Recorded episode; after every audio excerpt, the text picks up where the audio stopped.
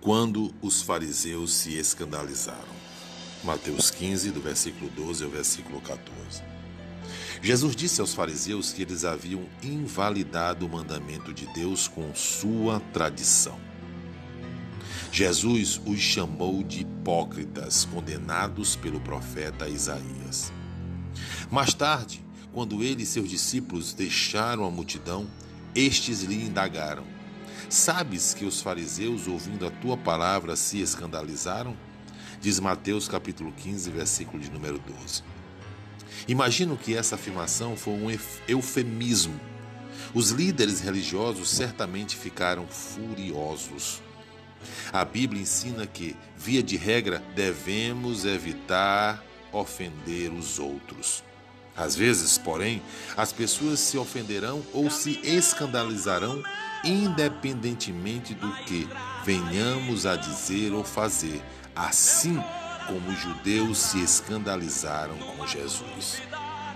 Conhecendo o homem interior, Jesus viu os corações dos fariseus e percebeu que o ódio deles era implacável. As palavras de Jesus beneficiaram primeiramente os seus ouvintes, advertindo-os da influência dos professores hipócritas. Será que o exemplo de franqueza de Jesus nos dá o direito de sermos ofensivos ao ensinar? Não. Você e eu não temos o poder de conhecer os corações humanos. Temos de procurar falar sempre a verdade em amor. Cristo podia, não estar tão preocupado em não escandalizar os fariseus, mas seus discípulos estavam eles foram ensinados desde pequenos a respeitar esses eruditos. Além disso, sabiam quanta influência esses líderes exerciam e que terríveis consequências haveria tanto para eles próprios como para o mestre, se este continuasse a provocá-los. O Senhor apressou-se em consolar os seus seguidores.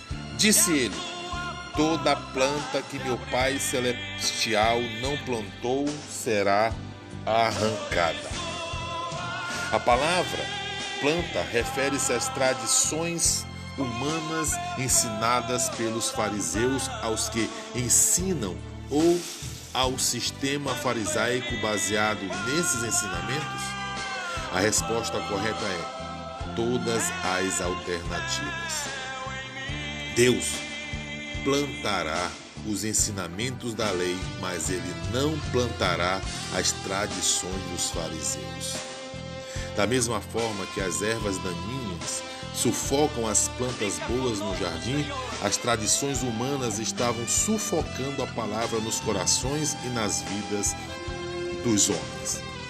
Assim, como um jardineiro cauteloso limpa as ervas daninhas do seu jardim, no fim de tudo, Deus arrancará e descartará os falsos mestres e seus ensinos. Cristo então disse o seguinte aos apóstolos apreensivos: Deixai-os.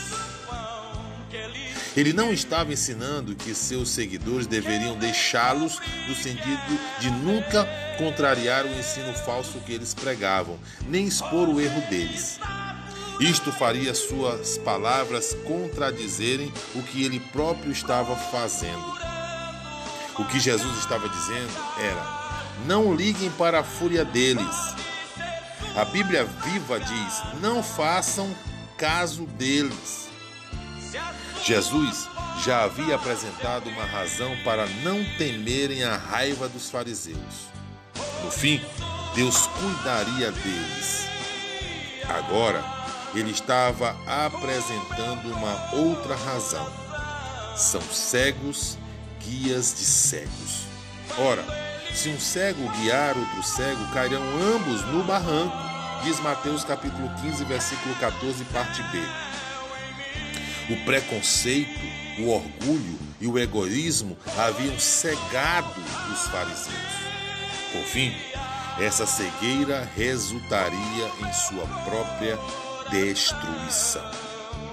Cristo estava com efeito dizendo a seus discípulos que eles não deveriam deixar plantas mortas e guias cegos impedirem-nos de fazer e ensinar o que era certo.